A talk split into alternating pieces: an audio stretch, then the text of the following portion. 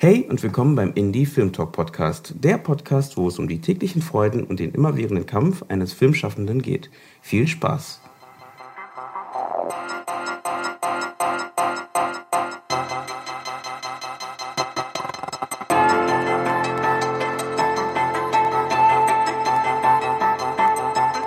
Wieder eingeschaltet habt beim Indie Film Talk Podcast. Diesmal sitzen wir zu viert hier und wollten so ein bisschen eintauchen in das Thema die Beziehung zwischen Regisseur und Schauspieler am Set. Und die ist ja manchmal ein bisschen schwierig, weil ähm, der Regisseur hat vielleicht gleichzeitig, wenn er aus dem technischen Bereich kommt, so ein bisschen mehr den Blick auf das Technische.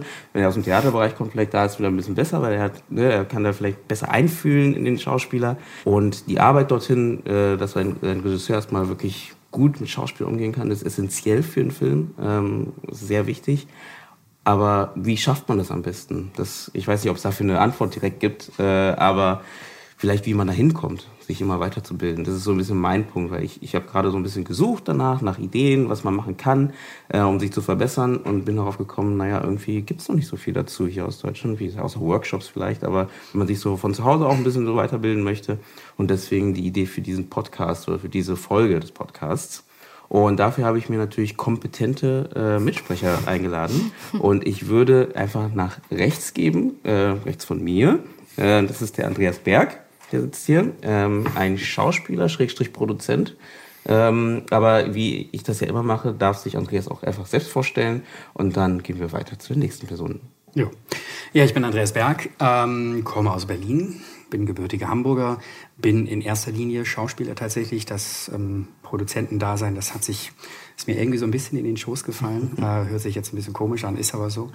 Ähm, und ja, ich habe lange Theater gespielt. Ähm, das liegt allerdings so ein bisschen hinter mir und jetzt drehe ich hauptsächlich regelmäßig und das in allen möglichen Formaten von, von Soap bis ähm, Serie bis ähm, ja, Kinofilme, was auch immer. Mhm. Ja. Cool. Cool. Dann gebe ich weiter an ja. Vivian. Ja, hallo. Ja. ähm, ja, ich bin Vivian André und ich bin äh, Schauspielerin. Und ja, ähm, wohne seit neun Jahren in Berlin, ähm, bin zur Ausbildung hergekommen und ähm, seitdem spiele ich Theater, drehe Kurzfilme, drehe Langzeitspiel, Langspiel, ja, Miss Schwarzmann. ähm, genau, und äh, ja, eben auch eigentlich jedes Format schon mal durch. Ähm, Werbung in letzter Zeit häufiger und äh, ja, derzeit probe ich gerade wieder Theater. Ähm, ja, das ist, was ich so mache. Ja. Und dann zu meiner Linken haben wir Dominik Balko, den äh, kennt ihr ja bestimmt schon mal vom, vom Hören und Sehen und äh, ja, Sagen, wie auch immer, also wer ja schon oft in meinem Podcast war. Aber ähm, du kannst dich trotzdem nochmal für die, die den Podcast jetzt die erste Folge hören und ja, das erstmal hören. Hallo, ich bin Dominik Balko, äh, Regisseur aus Berlin, geboren und aufgewachsen. Und ähm, ja, die, einen Großteil meiner Zeit äh, arbeite ich vor allem im Musikvideobereich. Ähm, der Fokus ist aber in den letzten Jahren, mittlerweile kann ich glaube ich sogar schon sagen, drei Jahren immer mehr äh, in Richtung äh, fiktionales Erzählen, Spielfilm gewandert und die letzten zwei Jahre beschäftige ich mich immens, oder was heißt immens, da gibt es bestimmt Leute, die sich noch mehr mit beschäftigen, aber für meine Verhältnisse, gerade im Vergleich, wie es vorher war, sehr viel mit äh, Schauspielern an sich, äh, Schauspielworkshops. Äh, ich habe jetzt seit einem halben Jahr meine eigene Schauspielgruppe, die ich anleite und äh, ja, versuche sehr, sehr viel in diesem Bereich zu machen und äh, gerade in diesem Bereich auch zu wachsen. Mhm. Mit dem Hintergedanken, nächster Spielfilm soll dann entsprechend nicht nur auf der visuellen Ebene, was ich über die Musikvideos mir einbilde, ganz gut zu können, äh, sondern auch auf der erzählerischen und spielerischen Ebene dann überzeugen. Mhm. Also das Gute ist, wenn du es gerade ansprichst, also ich bin ja theoretisch auch so ein bisschen auf das Thema gekommen, weil wir hatten das einmal in einem anderen Podcast, wo ähm, du meint hast, also da, wo wir über Chabak geredet haben, wo du meintest, dass ähm, du hast ja so einen technischen Hintergrund von deiner Ausbildung her und deswegen für dich am Anfang der Umgang mit Schauspielern schon noch etwas schwierig war. Kannst du dazu ein bisschen was erzählen? Ja, ich, ich, ich glaube, für die, die äh, diese Folge, die auch so einen leichten Schauspielthematik hatte, äh, auch wenn die es jetzt vielleicht doppelt hören, Ähm, das, das Beispiel, was ich ganz gerne nehme, mein Abschlussfilm, den ich 2011 gedreht habe, 2012 äh, kam er raus, war er fertig. Äh, Seebestattung, falls ihn jemand sehen will, findet er auf Amazon Prime. ähm, da, da sah meine, also am Set habe ich natürlich mit den Schauspielern gearbeitet, ich habe vorher vorbereitet, aber am Beispiel von Shabak, wobei ich auch hier betonen möchte, es ist eine Technik von vielen. Und äh, ich glaube auch nicht, dass es die eine Schauspieltechnik gibt, sondern es meist so ein Mix aus allen möglichen Sachen und ganz viel Instinkt und Talent ist. Ähm, meine damalige Schabak-Arbeit 2011 sah so aus, dass ich das Buch gelesen habe und das meinen beiden Hauptdarstellern in, geschenkt habe und gesagt habe, hier finde ich gut, lest das mal. Jetzt 2018, 2019 äh, würde die Arbeit ein bisschen detaillierter und anders aussehen, was das angeht. Du hast ja verschiedene Methoden als Bücher zu Hause und immer Lesen, umsetzen. Genau, genau, genau. Fragt mich nicht, macht das einfach. Oder zwei kombinieren hier. ja, ja, genau. Ich kann noch mehrere kombinieren. Bitte kombinieren. ja. Na, wie ist denn eure Erfahrung bei Studentendrehs im Vergleich zu wirklich kommerzielle Drehs? Ist es ein großer Unterschied oder habt ihr da wirklich immer so ein krasses Gefälle oder habt ihr auch manchmal bei Studentendrehs auch schon das Gefühl, da ist man, fühlt man sich gut aufgehoben. Äh, also ich, tatsächlich ist es so wie als auch. Also mhm. es, es gibt, das ist wirklich die Bandbreite geht von ähm, von Studenten, ähm, Regiestudenten in dem Fall, ähm, die unglaublich toll mit Schauspielern umgehen können, ähm, bis zu ähm, sie wissen überhaupt nicht, was man mit einem Schauspieler anfangen soll mhm. und das ist irgendwie das fremde Wesen und doch bitte man stell dich da einfach nur hin und mach unmöglich, stell keine Fragen oder ne, so. Aber leider hat man das Gleiche aber auch im professionellen Bereich. Mhm. Also das ist, ähm, da geht es, hat man das Gleiche. Es ist nicht so, dass nur, wenn man jetzt äh, in einem, äh, bei einem bezahlten Dreh ist für einen Sender oder was auch immer, äh, dass es deshalb gleich besser ist. Ganz im Gegenteil, gerade bei den ähm, großen Produktionen hat der Regisseur noch so viel mehr zu tun als bei einem, äh, bei einem Studentendreh, mhm. weil er halt auch so viel mehr Verantwortung hat und so viel mehr Druck hat, ähm, dass er häufig sich nicht die Zeit nehmen kann, ähm, um wirklich intensiv mit dem Schauspieler zu arbeiten. Es sei denn, es ist vielleicht die Hauptrolle, wo, wo man dann vielleicht auch Probentage hat. Aber wenn man jetzt für den, weiß ich nicht, für 90 Prozent meiner Kollegen spreche, die irgendwie ein bis zwei Drehtage vielleicht ab und zu mal haben oder ein paar mehr, ähm, wenn du da ans Set kommst, wird sich wird sich nicht viel Zeit genommen für dich. Mhm. Also die Arbeit muss man tatsächlich selber machen. Und dann, wenn man Glück hat, hat man einen Regisseur oder eine Regisseurin, äh, die dann trotzdem sich die Zeit nimmt, äh, mit dir zu arbeiten oder auf dich eingeht ähm, oder auch eben nicht. Mhm. Ich habe das so wie als auch. Ich habe zum Beispiel letztes Jahr, ähm, es war eine äh, deutsch-schwedisch-französische Co-Produktion, äh, Produktion, der Regisseur war Franzose und ich hatte nur zwei Drehtage ähm, und der hat sich für diese Rolle zweimal mit mir getroffen. Mhm. Also das war, äh, das hat man in Deutschland sonst nicht. Mhm. Also das habe ich noch nie erlebt, dass ich für, für eine Rolle, die nur zwei Drehtage ist, weil ich meine, das war ein historischer Stoff, das war, und die Rolle war auch nicht unwichtig, aber trotzdem waren es nur zwei Drehtage, das habe ich noch nicht erlebt, dass, dass in Deutschland sich jemand für zwei Drehtage da gibt es doch nicht mal ein Telefonat. Mm. Ja. warum glaubst du? Also warum, das, war, das war tatsächlich eine komplett andere Art Auffassung von, von Arbeit, weil der hat gleich hat, auch, hat ihm gesagt, ihm ist wirklich die kleinste Rolle total wichtig. Mhm. Und er hat sich auch wirklich mit allen Leuten, mit allen Darstellern getroffen. Also er hat sich die Zeit genommen und hat sich mindestens einmal, am meisten sogar zweimal mit den Leuten getroffen und hat über die Rolle geredet, was er möchte, wohin er möchte, wie die Rolle sieht und so weiter. Hat mit den Leuten darüber geredet. Das fand ich toll. Mhm. Weil das für, für diese Größen, also für diese Rollengrößen, ähm, kannte ich das aus Deutschland bisher noch nicht mhm. oder sehr selten. Ich meine, dass, dass die Regisseure dich da mal anrufen, ja, aber das ist wirklich das höchste Gefühl, aber das auch, das ist echt die Seltenheit. Mhm. Ja. Und dann dieses für so eine kleine Rolle ähm, so ein intensive, intensives Gespräch mit dem Regisseur zu haben und auch irgendwie der, zu merken, wie wichtig einem auch diese Rolle dann dem Regisseur auch ist, das äh, war schon eine schöne Erfahrung. Das mhm. würde man sich wünschen, ähm, auch in Deutschland, aber Häufig ist das natürlich dann auch den Produktionsumständen geschuldet, dass der Regisseur für sowas wirklich dann einfach auch keine Zeit hat. Mhm. Ja, also es ist, die müssen so viel andere Aufgaben noch erledigen und ähm, haben so viel Druck, ähm, dass da die Zeit einfach nicht da ist. Mhm. Ja. Dann müssen wir überlegen, ob die Zeit dafür eingeräumt werden muss. Ja, ja das wäre, das wäre wünschenswert, Frage, ne? tatsächlich. Also, genau. Das, ganz genau. Das ist dann halt, wie das in Deutschland, denke ich mal, wie die Produktionsumstände sind, ähm, derzeit schwierig. Mhm. Ja. Du hast ja viel Werbung gemacht auch, mm, ne? Ja. Wie ist denn das dort? Also dort Ähm, also ich finde, in erster Linie finde ich das total Typsache. Also Mhm. es gibt, ähm, das ist auch so eine menschliche Sache, glaube ich. Es gibt entweder ähm, Leute, die sich gern mit anderen Menschen beschäftigen oder halt nicht. Mhm. Und ähm, das merkst das zieht sich ja durch jeden Beruf. Jetzt beim Regisseur ist es natürlich unglücklich, wenn er sich mit anderen Leuten nicht so gerne beschäftigt. Aber es gibt's halt schon auch. Ich meine, klar, die bemühen sich dann natürlich ähm, nochmal anders, aber ähm, ich glaube, man muss auch menschlich zusammenkommen. Entweder das passt irgendwie auf einer Ebene oder nicht. Man kann sich verständigen oder nicht.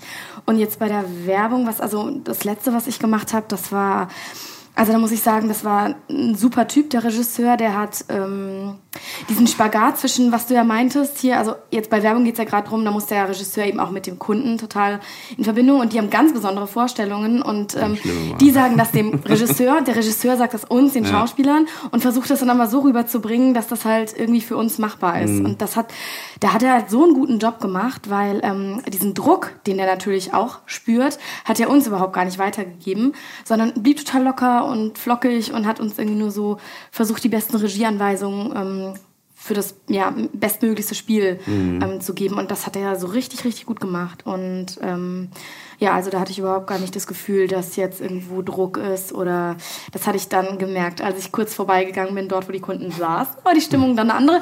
Aber, ähm, aber ja, also er hat uns das überhaupt nicht spüren lassen. Das finde ich richtig cool. Ähm, bei den Studentendrehs, da ist es dann genau das Gleiche. Das ist halt, also ich habe da schon erlebt, dass ich dann mehr mit der Technik, Technik beschäftigt wird tatsächlich so. Ähm, ja, jetzt geht's um die Schärfe oder oh, das war jetzt nicht scharf oder so und dann denkst du dir aber, ähm, wie wär's denn, wenn ihr irgendwie mal was zu meinem Spiel sagt? Ja. Ich will halt gerne wissen, ob ich das nochmal so machen soll, ob ich es irgendwie anders machen soll, ob, keine Ahnung, irgendwie so. Und da ging es dann halt wirklich drum, äh, ja, wie ist denn jetzt der Bildausschnitt oder irgendwie sowas und du denkst, du fühlst dich so alleingelassen und denkst dir so, ähm, okay, und, und was mein Gesicht macht, ist dann irgendwie in Ordnung. Ja, ja.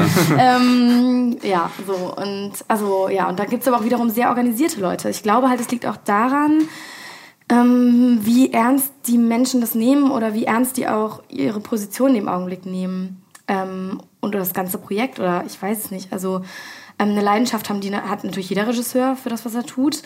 Aber die Umsetzung, also wie er dann umgeht, ist halt natürlich menschlich verschieden. So.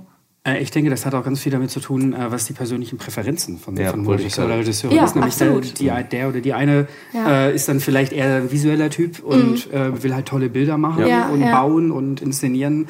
Ja. Ähm, und dem anderen ist dann vielleicht äh, das Spiel wichtiger ähm, und die Bilder nicht so oder eher sekundär. Ähm, und das ist, glaube ich, total unterschiedlich. Und da sind, das gibt's, ja. Ich glaube, das Schwierige ist Ja. halt alles zu vereinen. Das ist halt das Ding. Ja, ne? genau, es gibt genau. Das immer- hat man selten. Ja, Ja. das ist halt echt schwierig, dass du halt, das kenne ich genauso, dass du halt immer dann, ich hatte das ja wie bei, bei äh, Dominik vorher auch, dass ich dann, ich hatte auch ein sehr technisches Studium und äh, das da hatte ich genau theoretisch. Ich versuche immer danach ein Nachgespräch zu machen mit den Schauspielern, so ein bisschen, um wenigstens rauszuhören, was geholfen hat, was nicht geholfen hat oder wo, wo ne, was wirklich, ja, was ich vielleicht besser machen könnte beim nächsten Mal halt und Genau, da kam genau dasselbe raus, genau was ihr sagt halt, ne? dass man zu sehr auf irgendwie, klar, weil dann irgendwie die Technik nicht funktioniert hat und dann hat man doch irgendwie, verdammt, dann müssen wir uns erstmal darum kümmern halt. Mhm. Und klar, das war damals noch, als ich studiert habe, das heißt, da hast du noch alles selber bezahlt irgendwie, ne? Und ähm, dann ist natürlich so, du bist gleichzeitig Produzent, gleichzeitig Regisseur und Ja, ja. Äh, hast natürlich auch den Zeitplan im Kopf und denkst so, naja, wir müssen halt fertig werden, Technik funktioniert nicht und da verliert man vielleicht so ein bisschen diesen Blick einfach nur.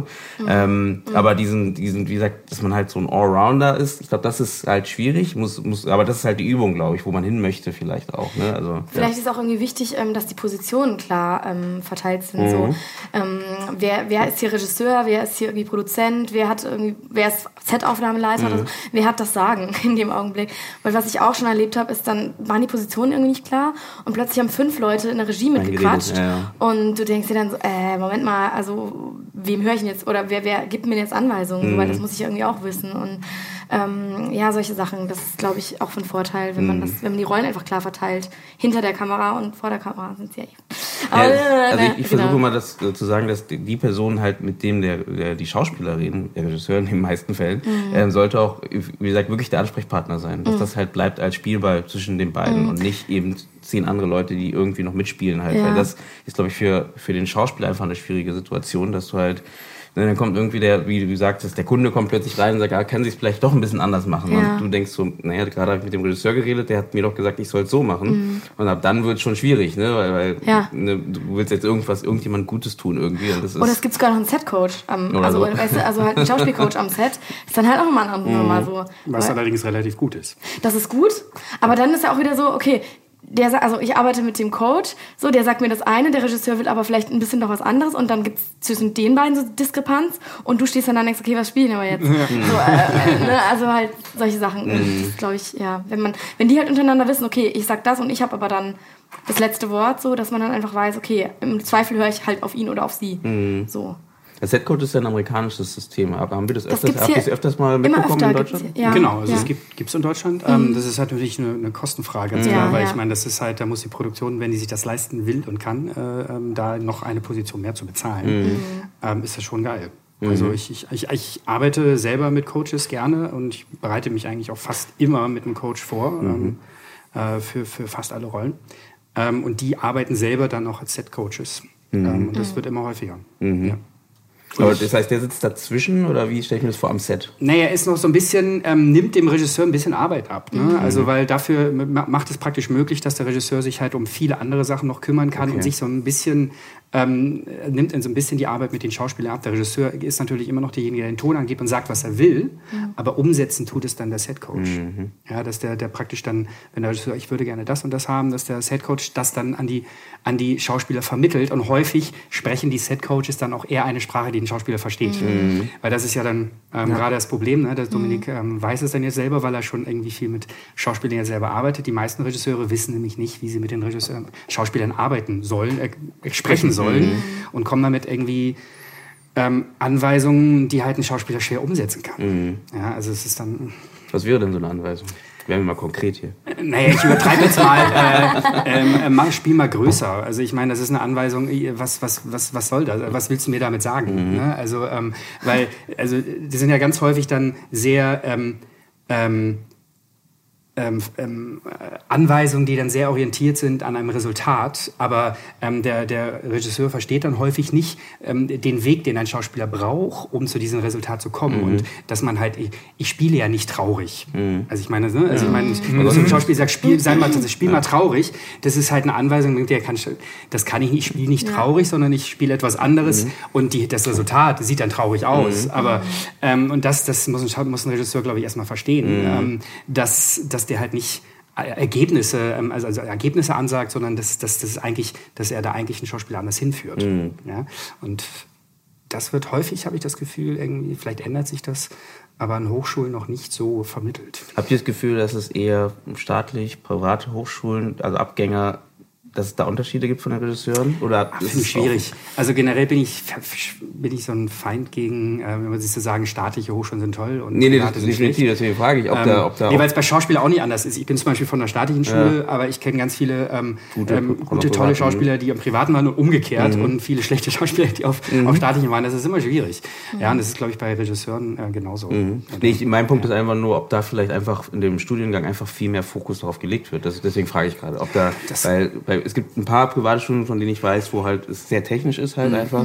Ne, das heißt, damit will ich nicht sagen, dass der Regisseur schlecht oder Ja. gut ist. Ne? Mir geht es einfach darum, jetzt in dem Fall Schauspielführung, ähm, ob da vielleicht einfach der Fokus fehlt und deswegen halt die einfach in dem Fall vielleicht so ein bisschen mehr bräuchten. Ich glaube, es ist eine Kostenfrage. Ne? Ich meine, weil das Unterricht kostet Geld und äh, eine private Schule kann sich nicht unbedingt vielleicht den, den Umfang einer, eines, eines, eines Kurses leisten, den vielleicht ein, ein Regisseur bräuchte, Ja.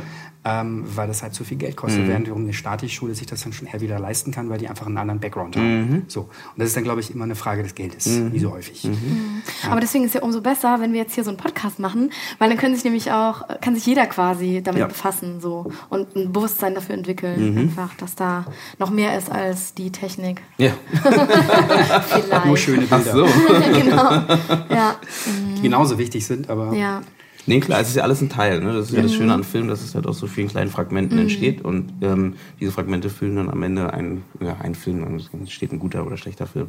Am Ende, wenn alles gut funktioniert, ne, ein guter Film. Ne? Und äh, da kann jede, jeder, alles was wegbricht, kann dafür sorgen, dass der Film halt ein bisschen schlechter wahrgenommen wird am Ende.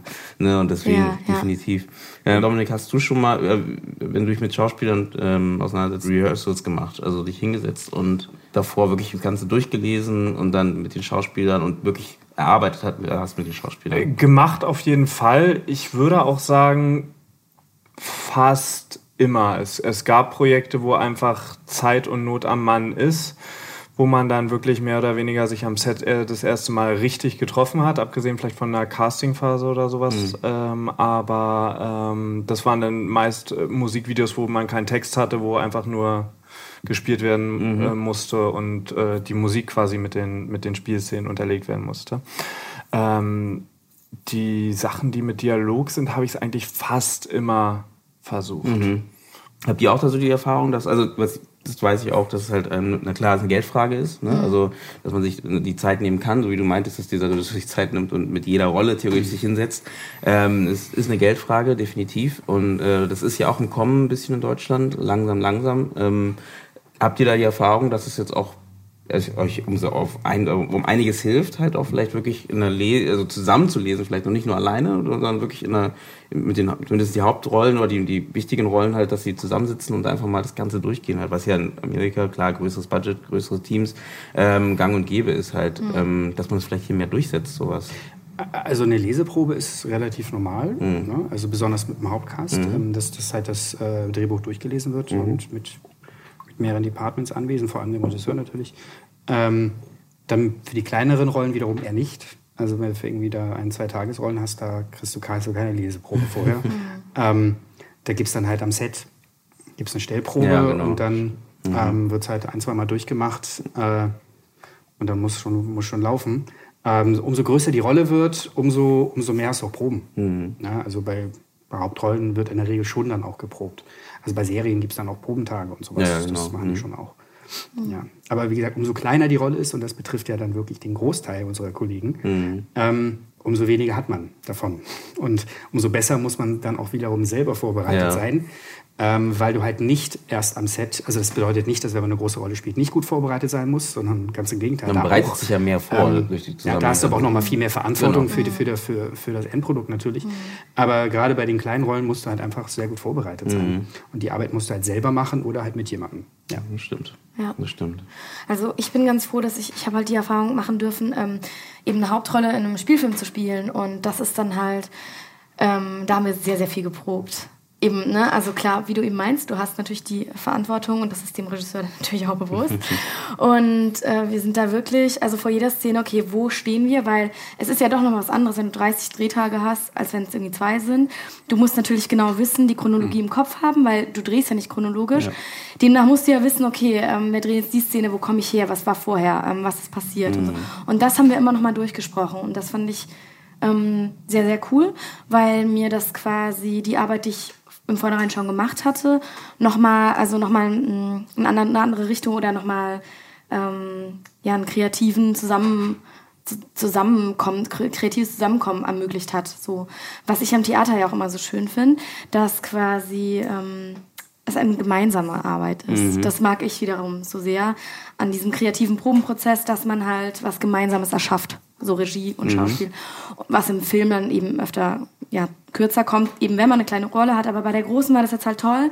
Ähm, da habe ich halt auch gemerkt, wie viel mir das gibt und wie viel ähm, dann noch rauszuholen ist. Mhm. Also auch Gedanken, die man sich selbst gemacht hat natürlich, aber da kommt noch, noch mal eine andere Beleuchtung dazu, noch mal ein anderer Aspekt. Und das führt dann noch mal zu was anderem. Und das finde ich halt total schön und hilfreich. Und deswegen auch gut, dass das immer mehr im Kommen ist. Und ähm, ja, also ich habe halt das Gefühl, das ähm, tut jedem Projekt gut, mhm. auf jeden Fall. Das hilft auf jeden Fall, um besser reinzukommen. Genau. Und ich würde es tatsächlich, du, du hast vollkommen recht, mehr Zeit, mehr Arbeit bedeutet mehr Geld. Mhm. Aber einfach, weil wir hier auch beim Indie-Film-Talk-Podcast sind, wenn wir jetzt nicht von den, von den äh, großen geförderten Serien und Filmen und so weiter reden, sondern eher von diesen kleinen was, was jeder Freund von uns irgendwie gerade am Drehen ist. Ich drehe meinen 20.000, ich drehe meinen 40.000, ich drehe mhm. dreh meinen 80.000 äh, Euro Debütspielfilm mit mhm. Geld von Mutti und dort und das und das und das und dort. Äh, ich glaube auch bei diesen Produktionen, wo es halt viel über, über Passion und, und Liebe geht, da könnt ihr mich korrigieren, da ist es, glaube ich, auch bei den Schauspielern sehr, sehr angenehm. Niemand, man sollte niemanden ausnutzen, darauf, dazu will ich jetzt nicht plädieren, aber, aber das, wenn man dann schon sagt, geiles Projekt, ich, ich helfe dir für einen Appel und ein Ei aus, dann lass uns aber auch vorher hinsetzen und richtig lange äh, das äh, erarbeiten, dass wir am Set vielleicht sogar die Zeit sparen und einfach was, was richtig Geiles machen. Also ich finde auch, ähm, ähm, wenn, wenn das Geld nicht da ist, sollte das äh, diese Vorbereitungsphase eine, eine, eine extreme Wichtigkeit haben. Mhm. Natürlich dann immer im Gespräch, dass niemand sich ausgenutzt fühlt, aber und es nicht irgendwelche äh, Grenzen derzeit überschreitet. Aber auf jeden Fall ist es dann tatsächlich äh, fast schon, finde ich, eine Verpflichtung dem Projekt gegenüber, hm. wenn, wenn alle aus Passion mitmachen, dass es dann besonders gut vorbereitet mhm. ist ich kann mir eigentlich fast gar nicht vorstellen, dass sich da jemand ausgenutzt fühlt, weil eigentlich, also ich meine, es ist natürlich eine Frage der Verfügbarkeit, wenn man dann natürlich andere Verpflichtungen hat und so, das ist natürlich, gerade wenn man dann irgendwie äh, wenig Geld oder gar kein Geld verdient, mhm. muss man natürlich sehen, dass man auch noch andere Verpflichtungen wahrnimmt, mhm. äh, andere Jobs hat oder dreht oder was auch immer. Aber sofern alle Zeit haben, ich glaube, da würde kein Schauspieler Nein sagen, kann ich mir eigentlich gar nicht vorstellen, dass, dass irgendein Kollege oder Kollegin Nein zur Proben sagen würde, mhm. kann ich mir nicht vorstellen.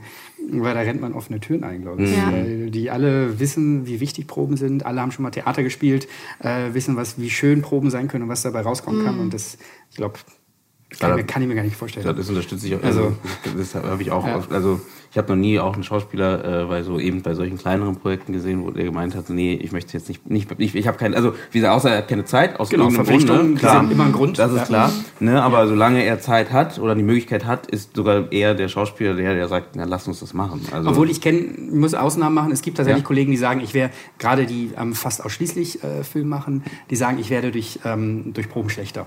Das gibt es auch, stimmt. So, tatsächlich, aber das ist dann auch wieder persönliche ähm, ähm, Geschmacker oder Art und Weise, wie sie arbeiten. Mhm. Ne? Die sind halt dann sehr spontan äh, und merkt, wissen halt, sie verlieren die Spontanität, wenn sie halt so viel proben. Aber, aber das auch das sind Ausnahmen, glaube ich, mhm. eher. Die meisten würden, würden sich freuen, wenn sie proben dürfen. Mhm. gut, das wäre aber auch, glaube ich, dann wieder was, äh, worauf man als Regisseur gut ja, reagieren genau. kann und dann einfach sagt, gut, dann treffen wir uns vielleicht einfach drei, vier Stunden und reden einfach nur über die Figur und ja, äh, das genau. Skript und äh, proben es nicht. Genau, also ich habe mir ganz kurz Kommunikation aufgeschrieben, weil mein Empfinden ist halt wirklich, dass die Kommunikation, ist recht bei dieser Beziehung äh, zwischen Schauspielern und Regisseuren, mit allen natürlich, hier nochmal besonders, einfach eine der wichtigsten Sachen ist, was man machen kann, halt miteinander reden und rausfinden, was der eben dieser Schauspieler oder dieser Regisseur auf der anderen Seite braucht von einem. Ne? Weil mhm. ich glaube, das ist immer das, wo es dann hapert, wo man halt irgendwie nicht genau weiß, wie du sagst, es gibt bestimmt auch den äh, Schauspieler, der sagt, nee, ich brauche keine Proben, ich will das gar nicht. Ne? Und wenn du natürlich so ein Regisseur bist, der sagt, für mich ist es extrem wichtig, dass ich jetzt Proben mache, dann läuft die auch wieder gegeneinander, ne? weil einfach der eine braucht es nicht und wird vielleicht wirklich schlechter, weil er kennt sich und weiß, das funktioniert bei ihm nicht. Ähm, und der Regisseur wundert sich, warum funktioniert es nicht, weil ich weiß, dass Proben immer besser sind. Mm, ja, ja. ne? und, aber wenn man da wirklich eher kommuniziert und miteinander zusammen, also ist immer so eine Frage, weil es gibt halt auch diese Regisseure, die darauf in Anführungsstrichen scheißen und sagen, äh, ich ziehe mein Ding durch. Ne? Und das heißt auch nicht, dass das Projekt deswegen schlecht wird. Ähm, ne? Ein ganz altes Beispiel, Alfred Hitchcock äh, ist so ein Beispiel. Ähm, der halt wirklich das gemacht hat, was er wollte und was er gedacht hat. Und äh, die Filme, egal wie er, wie er menschlich ist, ne, das ist eine andere Frage, aber die, die Filme funktionieren trotzdem. Ne? ähm, aber ich glaube, das ist nicht das, das, das, äh, das Normale oder so, wie es, wie es funktionieren sollte. Weil ich glaube, immer dieses, wie gesagt, dass man halt miteinander redet und man langsam rauskristallisiert überhaupt, wer diese Person gegenüber ist und wer die, wer, wie, wie, wie kann ich dich dazu bringen, überhaupt das zu spielen, was ich da möchte. Halt. Mhm. Ich glaube, das ist mhm. extrem wichtig. Filme sind in jedem Department oder in jedem Bereich der Produktion, egal wo du gerade stehst, finde ich immer Teamplay. Mhm. Und Absolut. von daher, ja. wenn, wenn du mit einer Person auf Augenhöhe redest, dann kann man zusammen was mein mag naiv sein, aber ich finde, man kann immer zu zweit was Besseres machen, wenn man wenn man sich einig ist und auf einer Augenhöhe arbeitet, als man es alleine schaffen würde. Mhm. Und von daher, das gilt für jedes Department und ganz besonders bei der Schauspielarbeit. Ich glaube, diese Offenheit muss man haben halt, ne? Also das ist halt, ich glaube, nicht jeder hat die, ne? Dass man diese, dieses, äh, also auch zum Beispiel, dass Rollen, die entwickelt sind, das ist vielleicht sogar oft bei, nee, nee oft ist falsch, aber bei ein paar, äh, die ich kenne, äh, Drehbuchautoren, die die Regie führen zum Beispiel, mhm. hat, das kenne ich auch manchmal, dass du dann halt, weil die kennen ihre Geschichte in- und auswendig, die haben sie geschrieben.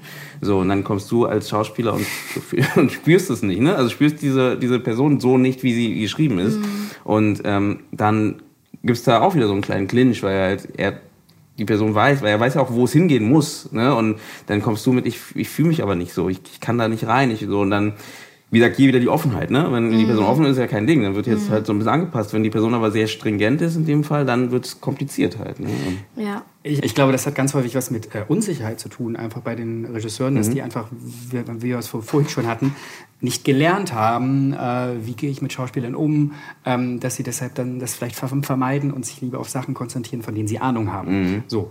Oder halt umgekehrt, der Regisseur, der halt, weiß ich nicht, vielleicht vom Theater kommt und jetzt Film macht äh, und ge unglaublich gerne mit Schauspielern arbeitet, sich darauf konzentriert und dass so. die Bilder lieber den Kameramann mhm. überlässt. Mhm. Ja, ähm, und da ist es halt wünschenswert natürlich, dass sich Regisseure möglichst breit aufstellen mhm. und sich möglichst, ich finde es toll, dass du das machst, Dominik, irgendwie, Danke. dass du sagst, irgendwie, ich arbeite viel mit Schauspielern, weil das wird sich dann später bei deinen Filmen bestimmt auszahlen, ähm, dass, dass ein Schauspieler, Regisseur sich da auch weiterbilden muss in diese mhm. Richtung. Genauso wie wir Schauspieler uns dauernd weiterbilden und immer Kurse besuchen, Coachings, mhm. was wir nicht alles machen. Mhm. Genauso sollte das dann äh, ein Regisseur auch machen und sich halt nicht darauf verlassen, dass das schon irgendwie mal vielleicht von alleine kommt. Mhm. Das ist halt auch ein Know-how, was sich ein Regisseur an, das gehört zu seinem Handwerk, mhm. finde ich.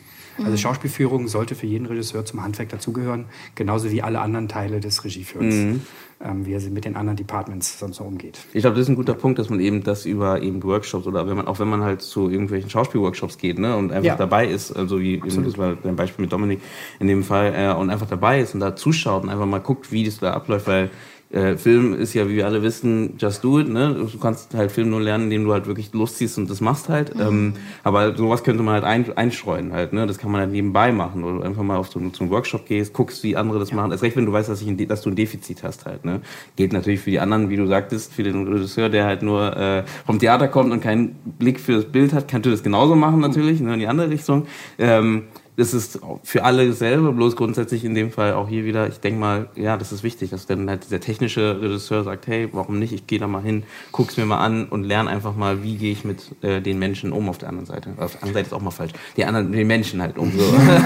ja, ich glaube, am Ende lässt sich einfach alles drauf reduzieren, wie gehe ich mit anderen Menschen um. Ja, am Ende. Genau. So ist es. Mhm. Und weißt du, wenn man eine Offenheit hat und, äh, und auch ein Bewusstsein für den anderen vielleicht oder, naja, oder so eine Empathie ähm, und versucht, sich mal in den anderen reinzuversetzen, versetzen. Das hilft, glaube ich, schon ganz schön viel. Mhm. So, warte, wie würde es mir gehen, wenn ich jetzt vor der Kamera wäre? Hm, hm.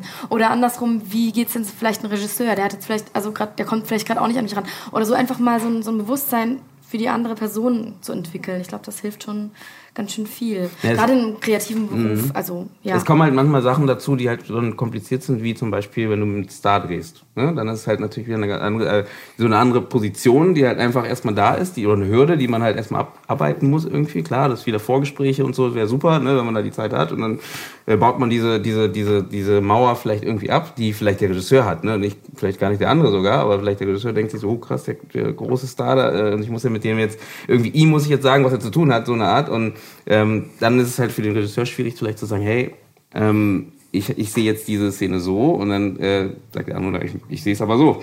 Und dann denkt er sich, hm, wie, der kennt ja, der hat mehr gemacht als ich bis jetzt, der weiß ja auch was. Und dann ist es halt schwierig, halt deine, deine Meinung vielleicht durchzudrücken halt. Und ich glaube, das ist dieses Schwierige mit dieser Offenheit und wie weit lasse ich mich da fallen und wie ja, weit. Ich, ich finde halt, da sollte man sich ähm, auf einfach einer professionellen Ebene treffen. Mhm. Und wenn man sich darauf einigt, so, pass auf, das sind jetzt hier keine Ego-Geschichten, sondern wir wollen gemeinsam ein Projekt erschaffen, wir wollen das Bestmöglichste rausholen, lass uns dran arbeiten arbeiten und lass uns unsere Egos irgendwie auf die Seite schieben. Mhm. Weil ich glaube, wenn man sich ähm, ja auf dieser Ebene, also auf dieser professionellen Ebene, wenn man sich darauf einigen kann, dann ähm, ist, glaube ich, einiges möglich, mhm. so sich zu begegnen, wie auch immer, auf welchen Ebenen, welche da möglich sind. Aber ähm, ja, es sind halt diese Befindlichkeiten oft, finde ich, die ähm, die Professionalität stören mhm. und das Arbeiten dann schwer machen, unnötig mhm. schwer. Das stimmt. So. Und ich glaube, wenn man, wenn man sich so einigt, so pass auf, wir arbeiten auf dieser Ebene, dann ist alles andere auch außen vor. Sei der eine jetzt ein Star oder der andere weiß ich nicht. Weißt mm. du, so, mhm. gerade die großen Stars sind meistens noch die, die am professionellsten arbeiten. Eigentlich schon. Ähm, weil die gar nicht nötig haben, sich irgendwie da so, weiß ich nicht, ähm, hervorzuspielen oder mm. sowas. Ähm, genau, also ich glaube, da, darauf lässt sich vielleicht, vielleicht herunterbrechen, dass man sagt, ja.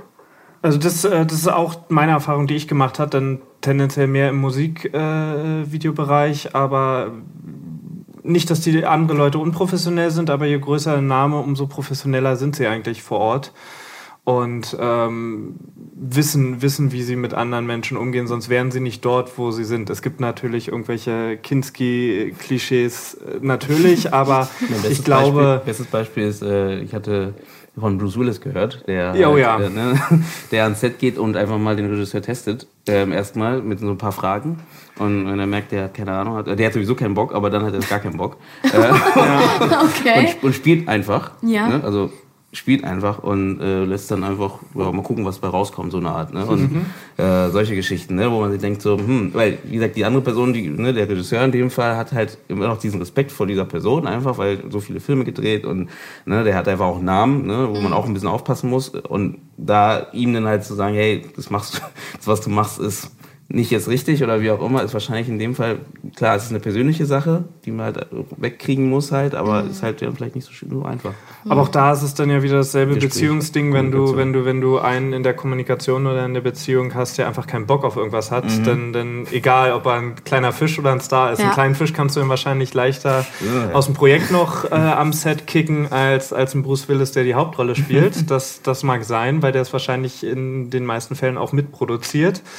Ähm, das, das ist etwas, was, was in der Vergangenheit ab und zu mal ähm, nie wirklich, also es hat nie jemand gegen mich verwendet, aber das war tatsächlich immer mal was, wo ich, wo ich, wo ich so ein bisschen innerlich strategisch geplant habe, wie formuliere ich das jetzt, wenn die Person gleichzeitig Produzent und Schauspieler vor, vor mir ist.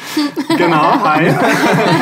weil einfach, einfach, weil, weil er ein anderes Deck an Karten hat und anders argumentieren kann, rein theoretisch. Aber es hat noch nie jemand gemacht, weil wenn jemand dann in dem Moment Schauspieler ist, ist er 100% als Schauspieler da. Ja, aber das ist, das ist eine Mauer, die du dir selber baust. Das ist ja etwas, genau- was, was das ist genau. tatsächlich äh, was, was ich in meinem Kopf ab und zu gemerkt habe, dass mich das ab, äh, Das eingegrenzt das hat in der genau. Vergangenheit. Ja. Ja. Ja, das kenne ich genauso, dass du, es fängt ja schon bei der Vorproduktion an, ne? Und genau dieser Fall, dass du halt eine, eine Produzentin hast, die oder Produzent, der, der gleichzeitig der Schauspieler ist, ähm, und du schon da überlegst, hm, wie weit kann ich jetzt das Projekt vielleicht, weil ich da irgendwie das Gefühl habe, das passt nicht ganz in die Richtung, was sie als sich auch am Ende vorstellt, äh, wie weit kann ich das lenken halt, wie weit kann ich da eingehen und sagen, hey, äh, Ja, wobei da, ich meine, da ich jetzt gerade in der Situation bin, äh, in einem Film zu spielen, den ich selber produziere, ähm, da, also ich meine, es ist ja mein Interesse auch als Produzent, ähm, so dafür gut, zu sorgen, dass der Regisseur seine bestmögliche Arbeit machen kann. Ja? In diesem Fall ist es sein Debütfilm und es ist mein Interesse, dass er den besten Film macht, ähm, weil es ist, wäre überhaupt total kontraproduktiv, auch in meinem finanziellen Interesse, äh, wenn ich ihn behindere äh, und ähm, nicht dafür sorge, dass er eine gute Arbeit machen kann. Ähm, es gibt dann natürlich immer viele Situationen, äh, die Stresssituationen sein können am Stress und irgendwie irgendwelche Außensituationen von außen, die da mit reinwirken. Aber erstmal ähm, soll, ich denke mal, wird jeder Produzent versuchen, ähm, sollte er zumindest dafür zu sorgen, dass der Regisseur eine möglichst gute Arbeit leisten kann. Das kann ich jetzt nur aus meiner Warte sagen. klar. und ich hoffe, dass, dass auch andere Produzenten genauso denken. Aber ähm, das sollte das Ziel sein. ich glaube, das ist das Gleiche, deswegen ist es ein Denke, eine Denke Absolut, von, von dem. Regisseur in dem Fall, weil ich glaube, Ja, ja, genau, das ist dann- genau, Ja. das ist nur im Kopf so, das ist halt nicht eine Sache, die die andere Person sagt, ne? und dann würde die Person ja nicht fragen, wenn man ne, Kommunikation hatten wir ja, das Thema. Genau. ja, ja. Gibt es denn Sachen am Set, die euch wirklich rausgebracht haben vom Spiel, wo ihr gesagt habt, also wo ihr gemerkt habt einfach, du, ihr wart voller Elan am Anfang und dann, äh, also was jetzt, ne, und dann plötzlich, also für den Moment einfach mal seid ihr nochmal raus und wo ihr eigentlich nochmal ein Gespräch mit dem Regisseur suchen musstet. Oder kam das gar nicht vor bis jetzt? Also eine Sache tatsächlich, die ich jetzt neulich gerade hatte bei einer, ähm, bei einer Serie, äh, wo ich gespielt habe, ähm, da, äh, da habe ich, da musste ich meinen Text, also wir haben diese Szene ähm, in verschiedensten Einstellungen gedreht natürlich, es wurde halt aufgelöst. Ähm, es war eine, eine, eine Gruppenszene mit vielen Komparsen und so weiter. Ähm, und ich musste meinen Text so, ich sag mal, denk mal so an die 30 Mal sagen, ja, und jedes Mal. Ähm, und mein Close-up war die letzte Einstellung. Ja, das ist immer, schlecht. das ist immer schlecht. Das war tatsächlich, das war tatsächlich so der Moment, wo ich dachte, bei der Redaktion, oh Mann. Aber das habe ich. Aber da merkt man dann auch wieder, die, da, da war ich halt auch nur Gast, ich war halt nicht im Hauptcast, ähm, wo man dann merkt, okay, da sind, da sind halt dann andere auch wichtiger. Da ist es erstmal wichtiger, dass, dass die, die Einstellung mit dem, mit dem Hauptcast Ah, okay. sitzen. Und dann ist es jetzt nicht so wichtig, ob der, ob der Close-Up vom, vom Gastdarsteller jetzt so geil ist oder nicht, weil dann nehmen wir ihn halt zur Not nicht. So. Aber trotzdem, für mich, für mein persönliches Ego war Ja. das schon äh, schade, weil ich dachte, na ja, also vor zehn Takes wäre das noch ein bisschen besser gewesen. Ja. Aber es war dann irgendwann so runtergenudelt. Ich meine, es war okay, aber denke nicht so, wie es hätte sein Ja, können. ja. Ähm, aber was soll man machen? Also da kannst du da nicht, bist du auch nicht in der Position als Schauspieler zu sagen, Moment mal jetzt, aber das ist, können wir jetzt, ich will jetzt mal mein Close-Up machen. Das kannst du nicht machen. Das war ähm, gut, da muss, muss man dann halt durch und dann muss man sein Handwerk halt nutzen äh, und hoffen, dass es auch funktioniert. Äh, das werden wir dann später sehen. aber das war tatsächlich eine Situation, wo ich dachte, naja, Ja, ich weiß nicht, bei mir ist es halt, wenn ich das Gefühl habe, ich, ähm, wenn die Planung manchmal, also es gibt ja auch den Fall, dass die Planung total schief läuft und man sitzt am Set und sitzt ewig, obwohl man irgendwie hätte schon vielleicht früher rein, äh, keine Ahnung, irgendwie so. Irgendwas geht schief in der Planung, du sitzt ewig da. Und dann bist du irgendwann dran und denkst dir schon so, ich saß jetzt hier den ganzen Tag, warum? Man hätte es auch bla bla. Und dann musst du halt aktiv dagegen arbeiten, diese Gedanken wegzuschieben, so. Ähm, okay, du bist jetzt angepisst, weil das und das und das ist schief gegangen. Aber das dann so aktiv wegzuschieben, so, okay, nein, mh, frisch und so, ich gehe jetzt frisch an die Szene, ich bin frisch und fröhlich. Und äh, ja, also sowas schon. Wenn, also bei mir ist es eher, wenn so organisatorische Sachen ultra schief gehen, wo ich mir denke, Leute, das hätte man echt besser planen können ähm, wo ich dann selbst so angepisst bin, dass ich dann dagegen arbeiten muss. Das finde ich einfach, ja, nervig, weil es mich in meinem Arbeitsfluss behindert. Aber Ähm. da wäre es ja gut, wenn man dich davon so ein bisschen schützt oder trennt, oder? Dass man halt dir nicht, dass du gar nicht so viel davon mitbekommst. Gut, ist natürlich doof, wenn du, wenn es sich verspätet einfach nur, aber, Ja. oder? Ja, also ich glaube, der, der, der, der wünschenswerte Weg wäre wahrscheinlich, dass, dass, man, dass man einfach dich darüber informiert. Pass Auch auf, da das, das ist jetzt gerade so, so genau, da geht es okay. wieder um Okay. Kommunikation, Genau, glaube ich. ja. Weil ganz ehrlich, Verzögerungen passieren einfach ähm, und das wird immer passieren und das sind Ja. ja Sachen, auf die wir leider keinen Einfluss haben. Das ist es, ja, natürlich, das meine ich nicht. Es, es ging jetzt um, also in dem speziellen Fall ging es darum, dass ich an einem Tag, ähm, dass ich einen Tag am Set war, obwohl ich gar nicht gebraucht wurde. Also ich Okay. hätte eventuell vielleicht noch ein Voice-Over eingesprochen. Es hat sich dann am Ende entschieden, dass es nicht nötig ist. Somit war ich den ganzen kompletten Tag umsonst am Set. Und das ist dann, wo man so denkt, mm, ja, ich habe also ne, in meiner Zeit dann schon auch andere Dinge zu tun. Ähm, wo man dann kurz das Gefühl hat, okay, wird hier gerade auf meine Zeit ein bisschen geschissen. Also ist war das, halt war so, das ein Studentendreh oder ein, Nee, das war schon, das war eine Filmproduktion, ähm, also ein Kurzfilm, also ja. Aber ähm, ja, wo man sich da einfach wünscht, dass die Orga vielleicht besser funktioniert. Ähm, weil solche, solche ja, Erlebnisse sind einfach unnötig, finde ich. Ja.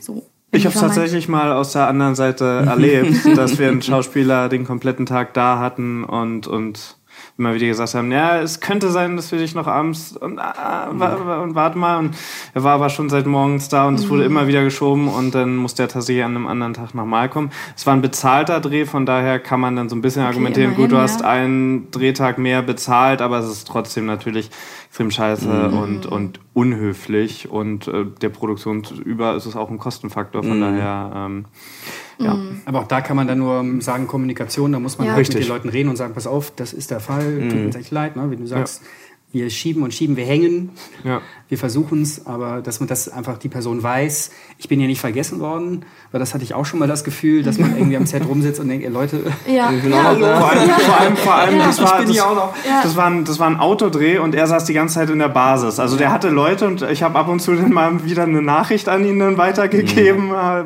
wie der aktuelle Stand ist. Aber er war da quasi mehr oder weniger mit sich alleine, wie es halt öfter mal so ist in so einem Warteraum in der Basis. Und wir waren irgendwo weg. Also es ist jetzt nicht mal, dass er so am Set rumsaß und den anderen beim Spielen zugucken konnte, sondern wir haben einfach mit vollkommen anderen Leuten an einem anderen Ort in einem Auto was gedreht und ähm, kam an dem Tag nicht dazu, ihn, ihn zu nutzen.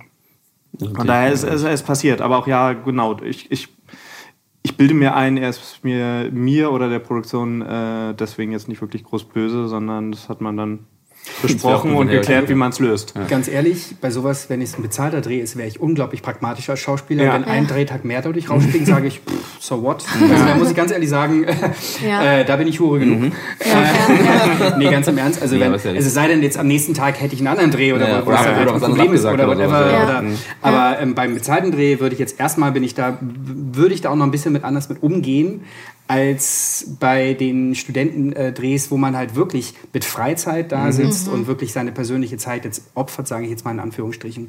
Das, ähm, da finde ich das dann echt nochmal wichtiger, dass da auch wirklich kommuniziert wird mit uns und dass man einfach die Leute einfach auch, dass auch die Produktion und der Regisseur sich dessen bewusst ist, ey Leute, wir bezahlen die hier gerade nicht. Mhm. Ähm, und ja. dass, die, dass man mit denen nicht so umspringen kann, als wenn sie bezahlt werden würden. Ja. Das ist, finde ich, eine echt, das ist ein ganz anderes Verhältnis.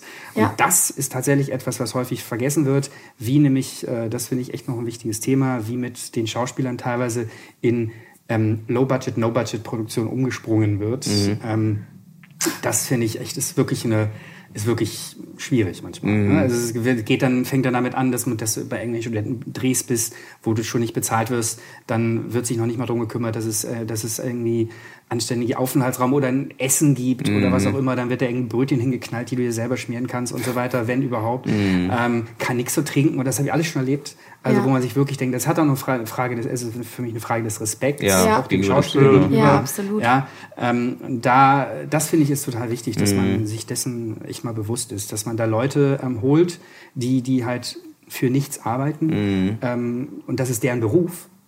Ja. Ähm, und die, die spielen für dich ja. und machen deinen Film toll und ähm, sorgen dafür, dass du einen geilen Film dann als Regisseur hast. Ähm, ähm, aber dann musst du mit denen auch dementsprechend umspringen. Also mhm. es geht nicht darum, dass man jetzt irgendwie vor denen auf die Knie fällt. Nein, es geht einfach nur, dass man auf Augenhöhe mit Augenhöhe. den Leuten ja. ähm, redet und auch die behandelt ähm, dementsprechend. Mhm. Und nicht vergisst, dass es da ja noch Leute gibt, die eigentlich auch noch mal so vor die Kamera springen kurz. Ähm, wie war denn da in solchen Fällen die Beziehung zwischen dem Regisseur und, dem, und, und euch? Die waren häufig total überfordert. Mhm. Also das war, weil die, da merkt man, da wurde dann auch gar, gar nichts gedacht, dass es dann, da wurde sowas gar nicht bedacht, dass, dass so ein Schauspieler, der zehn Stunden am Set rumsitzt, dass der vielleicht mal Hunger hat oder trinken muss. Ja? Also ich übertreibe jetzt. Ja, ja, ne? ich übertreibe jetzt.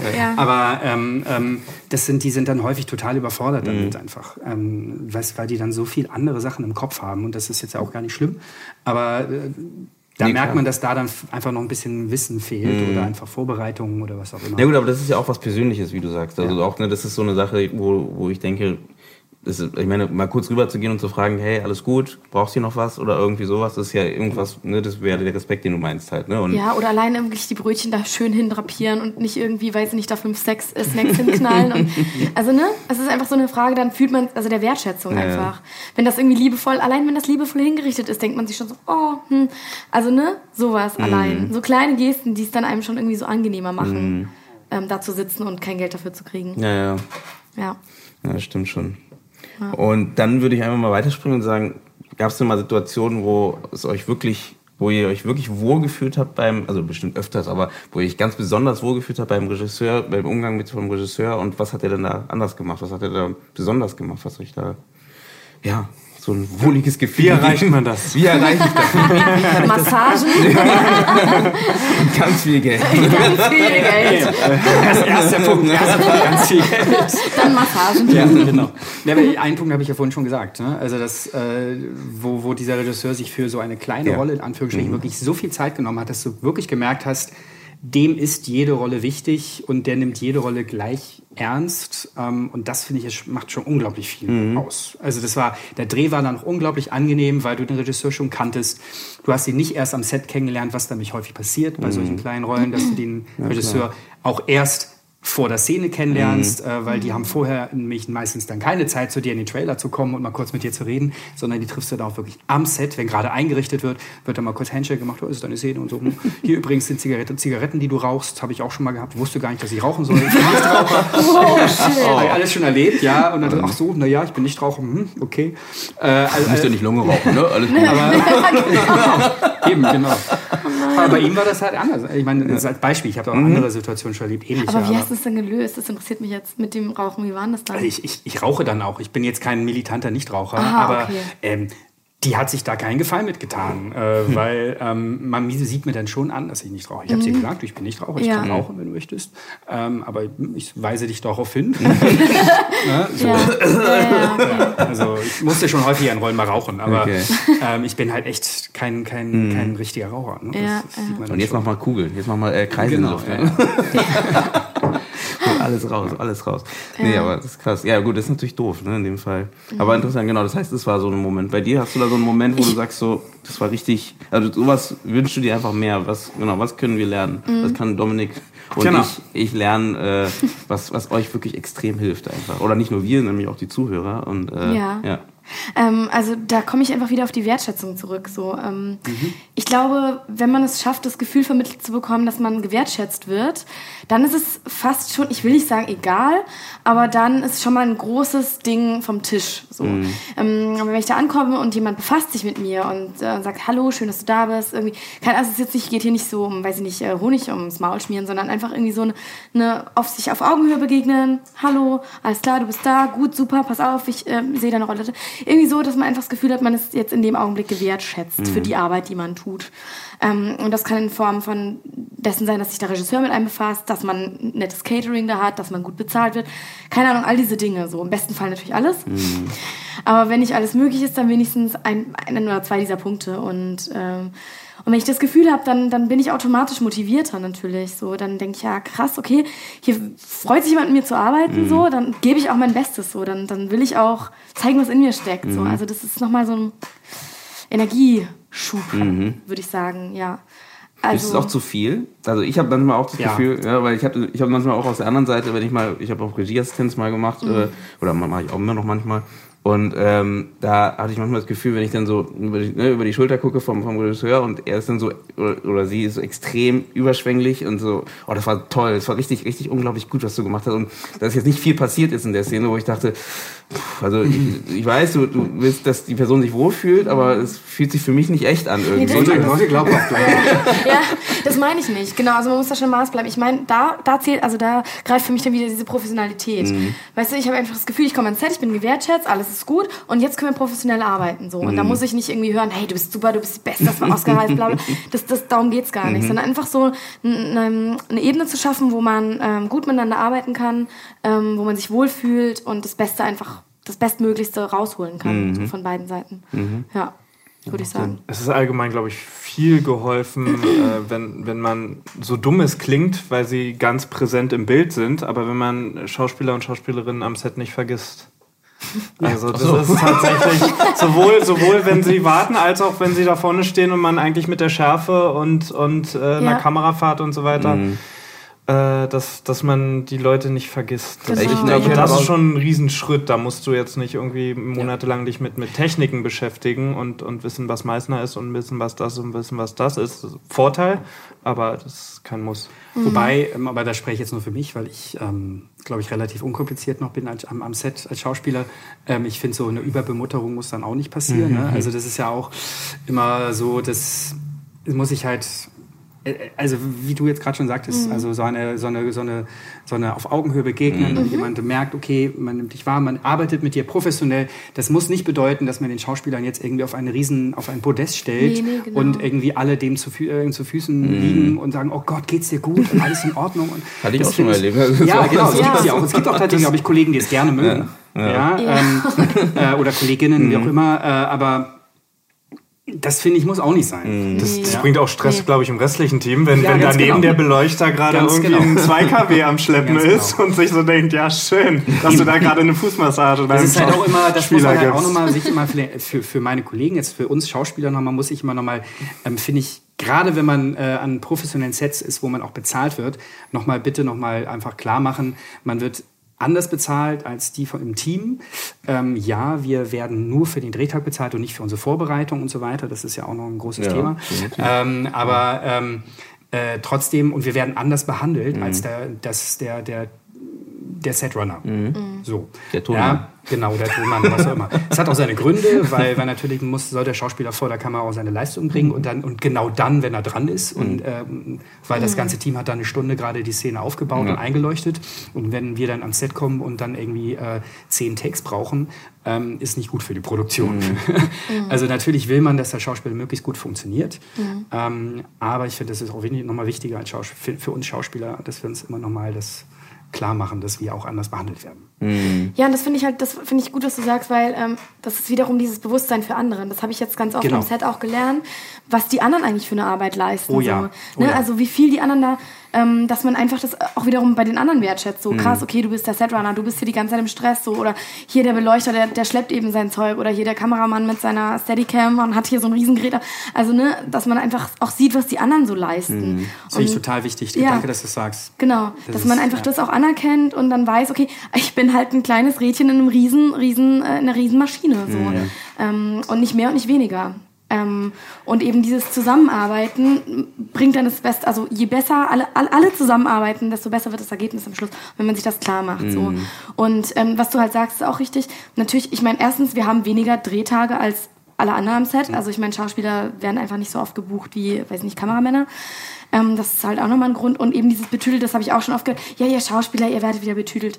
Ja, ähm, aber weil natürlich, wenn wir schlechte Laune haben oder wenn, wenn irgendwas richtig schief läuft und du deine Fresse ziehst und irgendwie nicht bereit bist, ist halt Kacke für alle dann im Team. So der Kameramann oder weiß nicht, der Beleuchter kann zur Not ersetzt werden. So. Aber der Schauspieler muss halt funktionieren, on point. So. Und wenn halt da irgendwie eine grobe Scheiße passiert dann, und das da nicht möglich ist, dann ist es für alle Kacke. Ich würde eine Sache hinzufügen, ist halt Stimmung. Ne? Also Genau, du, du ja, sollst ja, ja. Stimmung li le also leisten, in Anführungsstrichen. Also du, du musst es ja irgendwie über, rüberbringen. Ja. Das heißt, darum geht's ja eigentlich. Ne? Genau, du, du bist genau. in Anführungsstrichen, wenn, wenn er das Gefühl hat, du wirst betüdelt oder sie das Gefühl hat, du wirst betüdelt, ist es ja eher darum, dass du halt auch dich wohlfühlen kannst, Ja. damit du das liefern kannst. Wenn der, Genau. wenn der Tonmann dann oder der wenn es so nötig ist. Genau, Genau, ne? genau. weil wenn der Tonmann oder der, der, der, was auch immer, Setrunner ähm, in dem Fall, ähm, sich gerade schlecht fühlt und verärgert ist, wenn er professionell ist, will er trotzdem seinen Job gut machen. Klar. Ne? Das wird jetzt nicht irgendwie, weil er sich schlecht fühlt, wackelt die, die Angel oder so. so. Nee, nee, klar. er wird trotzdem gut funktionieren. Und das ist natürlich eine ganz andere Situation. Natürlich, ja. Aber ein Punkt, genau, den du gerade so angesprochen hast, finde ich, das ist für mich irgendwie noch so ein Kernpunkt, irgendwie ist tatsächlich der Respekt von uns Schauspielern für die anderen Gewerke. Ja, Ja. Das finde ich irgendwie total wichtig, dass, dass wir uns das immer wieder ähm, äh, bewusst machen, dass es eine Teamarbeit ist. Film Ja. ist unglaublich Teamarbeit. Ja. Da geht es um jedes Gewerk. Genau. Geht's um kein, um kein Gewerk darf da fehlen. Alle sind gleich wichtig. Ähm, ja, ohne uns vor der Kamera geht's nicht. Klar, sonst machen wir irgendwie ein Stillleben. ja, oder oder irgendwie irgendwelche elektronischen Gerätefilme oder so. Aber, was. ähm, aber es sind so Kleinigkeiten, ja. Ich meine, ich, ich finde das jetzt keinen großen Aufwand, nachdem ich mein Kostüm ausziehe, das zum Beispiel selber aufzuhängen. Mhm, ja, das. Ja, das erlebe ich immer wieder, das habe ich jetzt vor ein paar Tagen gerade schon mal jemand erzählt, erlebe ich immer wieder, ähm, dass Dresser sich bei mir bedanken. Das Ähm, hast du mir erzählt ja, vor ein paar hab ich das Tagen. sogar erzählt, genau. Äh, und ich habe mich dann gefragt, warum bedanken die sich gerade bei mir, bis mir dann aufgefallen ist, ja, weil es die meisten nicht machen. Mhm. ja, das sind so Sachen, das kostet mir, mich, mich überhaupt keine Kraft. Mhm. Ähm, äh, wenn ich ein Kostüm vom Bügel runternehme, um es mir anzuziehen, es danach auch wieder raufzuhängen. Ja. So. Und das spart der Dresserin äh, ein paar Minuten Arbeit. Mhm. Ja, das sind so kleine, kleine Gesten, die einfach auch den, den anderen Gewerken zeigen, dass man die wertschätzt, und dass Ja. man deren Arbeit ernst nimmt und dass es nicht meine persönlichen Sklaven sind. Mhm. ja? Ja. Ähm, so ich, und das gibt es leider immer zu häufig. Und das ver vergessen viele Leute einfach, glaube ich. Ja, oder einfach mal Danke sagen. Oder Danke sagen. Ganz ne? genau. Einfach so kleine Sachen. Merkt man halt, wie, wie Film machen auch einfach nur eine Beziehung ist mit Menschen, ja, Absolut. die man eingeht. Ne? Und Absolut, einfach ja. diese Beziehung, ähm, klar, wie wir schon ein paar Mal gesagt haben, fußt auf Kommunikation ne? und äh, miteinander zu reden und miteinander, ja, irgendwie, um, um miteinander klarzukommen halt. Und weil, genau wie du sagst, es gibt natürlich so viele Charaktere am Set. Ne? Ja. Äh, der eine ist eben so, wie du es gerade gesagt hast, ne? also nicht, was heißt ist eben so, aber er tritt halt so auf in dem Fall. Das heißt, wie gehe ich damit um in dem Moment? Ne? Und äh, da gibt ne, das wieder hier reden ne? und dann gucken, Ja. dass man da irgendwie eine Lösung findet für alle. Und Wahrscheinlich ist Filme machen wie das wahre Leben, nur sehr verdichteter. komprimiert, da kommen, ja. ja, genau. Auf 30 Da kommen so alle Charaktere zusammen und man muss halt auf engstem Raum irgendwie miteinander klarkommen, wie im Leben. ja. Vielleicht. Das ist ein vielleicht. schönes, fast ein schönes Schluss- Schlusswort. Ja, Sind wir schon am Schluss? Ja, fast. Wir haben, Ja, äh, echt? Wir haben, wir haben Boah, noch da so- haben wir uns aber verquatscht jetzt. Ja, ja. Ich werde nur noch das Thema, ob ein Regisseur, ob ihr denkt, ein Regisseur braucht diese, muss wissen, welche Techniken ein Schauspieler benutzt oder nicht. Also ich denke nicht. Ich meine nicht, dass es nicht wichtig ist zu wissen, dass es die Methodiken gibt, aber ich muss jetzt nicht wissen, welche Technik du benutzt, um in deine Rolle zu kommen. Und glaubt ihr, weil ich hatte, ich hatte mal diesen, genau diesen Fall, dass dann eine Schauspielerin zu mir kam und hat gefragt, äh, äh, welche, welche äh, Methode soll sie benutzen für diese Rolle. Oh, okay. Da dachte ich, mh, ja, also was, äh, was würdest du denn denken? Nee, weil ich, ich möchte dir da gar nicht, ich kenne ich kenn Methoden, aber ich möchte dir auch nicht reingehen, ich möchte auch nicht sagen, welche Methode du benutzt. Du sollst die benutzen, die dir helfen, die Rolle zu spielen halt und die, die Rolle so darzustellen, dass du sie nicht spielst Ja. ne, am Ende. Und Ja. da, ich war halt verwundert in dem Moment und dachte so, okay, das hatte ich, die Frage hatte ich halt noch nie so genau gestellt bekommen. Da war ich so erstmal, hm, okay. Ich kann mir auch gar nicht vorstellen, dass es Schauspieler gibt, die mit allen Methoden gleich gut arbeiten. Ja, ja, Das genau, du hast ich deine mir Ja. nicht vorstellen. Ja. Du hast Ja. deine Methodik oder deine, deine paar Methodiken, die du benutzt und die funktionieren vielleicht für dich, für die oder die Rolle. Ähm, und das war für mich erstmal so, okay, interessant. Also das sehe ich nicht als, ich weiß nicht, ich finde es immer gut, wenn, Schau äh, wenn, wenn Regisseure sich da auskennen. Genau, auskennen. Aber ähm, eigentlich sehe ich das als eher meine Arbeit an und äh, auch meine Vorbereitung und mein, mein Ding so. Und die Arbeit mit dem Regisseur besteht für mich darin, eine gemeinsame Sprache zu finden. Oder sich halt, also wenn er für mich zu übersetzen, was will er jetzt von mir und wie schaffe ich das dann umzusetzen, so. Das ist eher so das Ding. Ähm, genau. Dann ähm, würde ich langsam zum Ende des Gesprächs führen ähm, und ähm, würde einfach nochmal fragen, hat jemand noch irgendwie etwas anzu, anzusprechen, anzumerken, ähm, etwas von ne, einem Projekt gerade, was ihr gerade Interessantes macht oder so, was ihr gerne ansprechen wollt? Ähm, ach, Naja, Nutzt es aus. So spannendes Äh, Projekt. Ja, ist es, ist es, aber ich will jetzt, ach Gott, ich will jetzt hier gar nicht so groß ähm, mega Werbung machen. Ähm, also wir drehen gerade, ähm, aber ich weiß ja nicht, wann, wann der äh, Podcast Podcast, rauskommt. rauskommt, ob wir dann, wir drehen, werden wir immer noch sicherlich noch drehen. Wir drehen noch bis Ende Mai Ja, ähm, an einem tollen Projekt tatsächlich gerade, ähm, das nämlich in der Filmbranche spielt. Das ist der Debütfilm von Niklas Mehne, meinem Regisseur, der auch der Autor ist. Und das Ganze ähm, spielt in Saarbrücken auf dem Film, äh, Max Ophüls Filmfestival ähm, und behandelt halt tatsächlich auch so ein bisschen Problematiken in der Branche, handelt von, ähm, von einem Filmteam, ähm, die halt in ihrem Leben, ähm, in ihrer Karriere vielleicht noch nicht dort angekommen sind, wo sie dachten, dass sie wären. Und ähm, das Ganze halt als Backdrop ähm, nutzen, wir, äh, nutzen wir das Filmfest. Ja, und das produziere ich gerade. Irgendwie, das ist mir so ein bisschen in den Schoß gefallen. Und vor, einer, vor einem Jahr haben wir die Idee dazu. Äh, und wir werden jetzt demnächst, deshalb ist das für unser Podcast hier vielleicht ganz interessant, nämlich unsere Crowdfunding-Kampagne starten. Mal gucken, ob die dann noch läuft, wenn der Podcast rauskommt. Ich glaube, dann ist sie nämlich durch. Aber äh, dann hättet ihr, liebe Hörer, nämlich die Chance gehabt, uns zu unterstützen. Aber ähm, ja, das steht jetzt auch noch an. Und wir werden bis Ende des, ähm, bis Mitte des Jahres drehen und ähm, mal schauen, ob er dann, wie schnell er dann fertig ist. Ja. ja, cool, nicht schlecht. Schlussklappe heißt das Projekt. Danke, Dominik, das, das habe ich noch gar nicht gesagt. Sieht man mal, wie gut ich bin. Falls ihr es Ja. auf Startnext, Genau. Kickstarter oder wo auch immer Ganz ihr seid. genau, Schlussklappe. Es gibt das auch bei Facebook, es gibt es uns bei Instagram. Hab ich schon gesehen? Schlussklappe der Film, hoffe ich doch. Natürlich, Ich glaube schon, da bin ich irgendwie drüber gestolpert. Aber aber, solltest ja, du, solltest du. Also in Saarbrücken konntest du uns nicht entkommen. Oh nein. Wer, äh, die Leute, die beim äh, Filmfestival dieses Mhm. Jahr waren, ähm, haben uns definitiv angetroffen ähm, in der einen oder anderen Location. Wir hatten auch das große Glück, dass äh, wir von der Festivalleitung da so toll unterstützt wurden und auch die Erlaubnis hatten. Mhm. Und die, das war wirklich, das Support war da wirklich sehr toll. Ähm, ja. Schlussklappe, danke Dominik, dass du mich darauf alleine nochmal hinweisen musstest. Ich glaube, du hast da sehr gut gepitcht. Das Ja, ist mir ja, gerade ja, aufgefallen. Genau. Nur der das- Name hat halt gefehlt. Ist aber- auch unwichtig. Also im Film spielt der Titel ja auch keine Rolle. Ist der Arbeitstitel oder heißt der Film auch am Ende so? Es ist im Moment der Arbeitsziel, aber es ist ziemlich sicher, dass er das auch Ja? wird. Also ich, einen besseren, glaube ich, finden wir nicht mehr.